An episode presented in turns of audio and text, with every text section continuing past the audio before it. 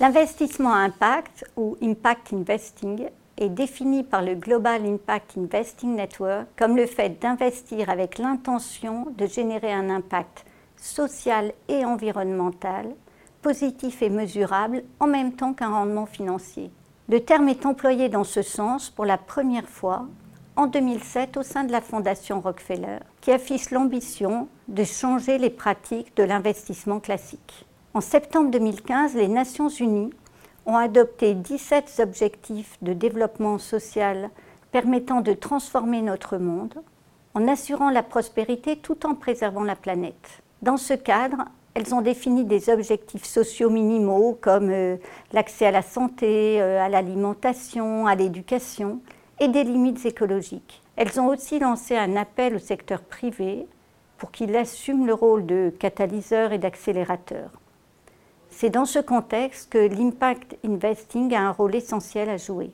Depuis une quinzaine d'années, l'impact investing est devenu un marché rassemblant un large panel d'investisseurs poursuivant des objectifs sociaux et environnementaux, incluant notamment des fonds de pension, des institutions financières, des fondations et des institutions de financement de développement. Une étude du Global Impact Investing Network de 2019 a estimé que plus de 1300 organisations de ce type gèrent actuellement environ 500 milliards de dollars d'actifs d'investissement d'impact dans le monde. La France, qui est parmi les premières places mondiales financières de l'impact investing, cherche à renforcer sa position en faisant de la finance à impact le moteur du développement de la place de Paris.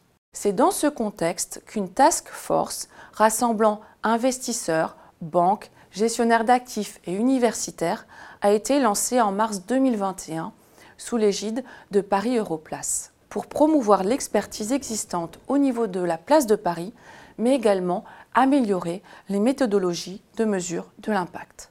En effet, si en théorie un investissement est qualifié d'investissement impact si l'intention de produire l'impact non financier est claire et si cet impact est mesurable, dans la pratique, il n'est pas simple de distinguer ce qui relève de l'impact investing et ce qui n'en relève pas.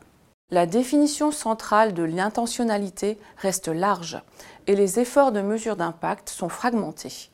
Dans ce contexte, le danger de l'impact washing est réel.